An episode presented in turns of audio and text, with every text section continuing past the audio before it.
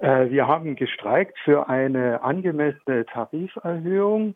Äh, der Hintergrund ist, dass äh, die Arbeitgeberseite sich verabschiedet hat von einer ich sag mal, jahrzehntealten Praxis, dass man sich äh, im öffentlich-rechtlichen Rundfunk bei den äh, Gehaltserhöhungen äh, daran orientiert, äh, wie die Tarifergebnisse im öffentlichen Dienst sind. Ähm, da will die Arbeitgeberseite jetzt unterbleiben und äh, mit unserem Warnstreik am Montag haben wir die Beschäftigten dazu aufgerufen, dagegen zu protestieren. Um was für Beträge handelt es sich denn? Eine Gehalts- und Honorarerhöhung wird ja trotzdem stattfinden. Ist die nun, fällt die nun geringer aus? Und an was für einen Tarifabschluss wird sich da gehalten? Ja, ähm, sie soll nach Willen des Arbeitgebers deutlich geringer ausfallen. Äh, Im öffentlichen Dienst wurden bekanntlich für die ersten zwei Jahre pro Jahr 3,2 Prozent vereinbart und äh, die Arbeitgeberseite ähm, hatte bis zum Montag angeboten nur zweimal 1,9 Prozent. Das hat die Arbeitgeberseite zwar gestern in den Verhandlungen leicht verbessert, ähm, auf 2,5 Prozent im ersten Jahr und 1,7 Prozent im zweiten Jahr. Aber wir sind da noch weit weg von dem, was bisher für die Kolleginnen und Kollegen äh, an den drei Hauptstandorten und in den Regionalstudios äh, Standard war. Sie haben gerade gesagt, dass die Verhandlungen schon etwas erzielt hätten, aber was ist denn Ihr Ziel in diesen Verhandlungen? Also Verdi ist ursprünglich äh, mit derselben Forderung an den SWR herangetreten wie im öffentlichen Dienst, nämlich 6 Prozent äh, Entgelterhöhung, mindestens aber 200 Euro im Monat. Äh, wir sind aber bereit und haben das gegenüber dem SWR am Verhandlungstisch jetzt auch äh, bereits erklärt, äh, einen Tarifabschluss zu machen, der sich eben im Rahmen dieser zweimal 3,2 Prozent des öffentlichen Dienstes bewegt. Nun wurde ja gestreikt, nachdem der neue Intendant Kai Griffke beim SWR angefangen hat. Er hat auch gesagt, er möchte die Produktionsstandards senken.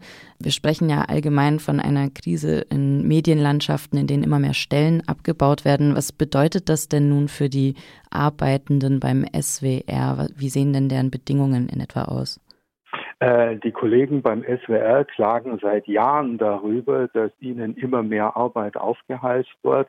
Stichwort ist äh, multimediales Arbeiten, also wo man früher entweder nur fürs Radio oder nur fürs Fernsehen gearbeitet hat, muss man heute Radio, Fernsehen, die Online-Seiten, Twitter, Facebook alles mitbedienen. Ja?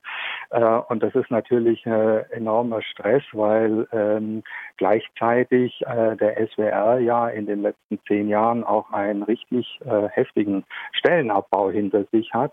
Und ähm, da sagen die Kollegen, äh, wir arbeiten jetzt schon an unseren Leistungsgrenzen und dann wollen wir wenigstens ordentlich bezahlt werden dafür. Anfang Juni streikte ja schon der NDR und im Juli und August auch wieder der WDR. War dieser Streik auch im Anschluss daran zu sehen oder nur in Bezug auf diese Ansage des neuen Intendanten? Also die Auswirkungen beim NDR äh, sind mir momentan nicht bekannt, aber ich weiß, dass beim WDR in Köln zweimal das ARD Morgenmagazin für eine Stunde ähm, ausgefallen ist. Ähm, ähm, es ist äh, so, dass ähm, die Kollegen dort äh, für dasselbe Ziel gestreikt haben äh, wie die Kollegen hier beim SWR, ähm, denn innerhalb der ARD koordinieren sich äh, die Arbeitgeber sehr eng und bieten überall äh, nur sehr niedrige Tarifsteigerungen an äh, und wollen überall, dass man sich vom Tarifniveau des öffentlichen Dienstes entfernt. Können Sie erklären, wieso das plötzlich passiert, dass sich von diesem Tarifabschluss abgewendet wird? Es gibt ja den Appell, sich im Rahmen der ARD an diesen Tarifabschluss wieder zu orientieren. Und wieso wird das plötzlich nicht mehr gemacht? Also Hintergrund ist, äh, dass sich die Ministerpräsidenten der Länder nicht äh, über einen neuen äh, Rundfunkfinanzierungsstaatsvertrag einigen können, weil ähm, anstelle der jetzigen 17,50 Euro im Monat müsste jetzt schon der Rundfunkbeitrag 18,35 Euro betragen. Und da gibt es unter den Ministerpräsidenten momentan noch keine Einigung.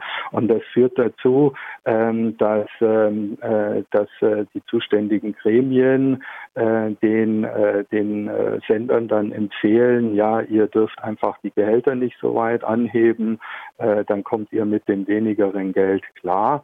Und äh, wir als Gewerkschaften sagen, ähm, das ist ein sehr gefährlicher Weg, weil der öffentlich-rechtliche Rundfunk hat äh, eine wichtige Aufgabe äh, für die Information, für die Bildung und für die Unterhaltung. Und äh, das muss anständig finanziert werden, sodass die dort Beschäftigten auch die Möglichkeit haben, an den normalen durchschnittlichen Tarifsteigerungen teilzunehmen. Zum Abschluss noch zu euren Verhandlungen. Bewegt sich denn nun etwas? Könnt ihr dazu beitragen, dass die Qualität von Journalismus nicht weiter abnimmt beim SWR oder erntet ihr nur verärgerte ZuhörerInnen?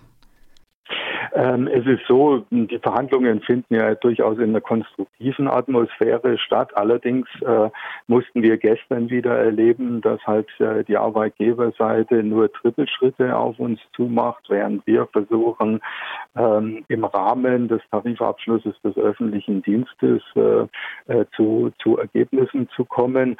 Und ähm, deswegen war es ähm, gestern auch wieder so, dass wir am Ende sagen mussten, wir sind so weit auseinander, das wird noch eine ganze Weile dauern, bis wir da zusammenkommen.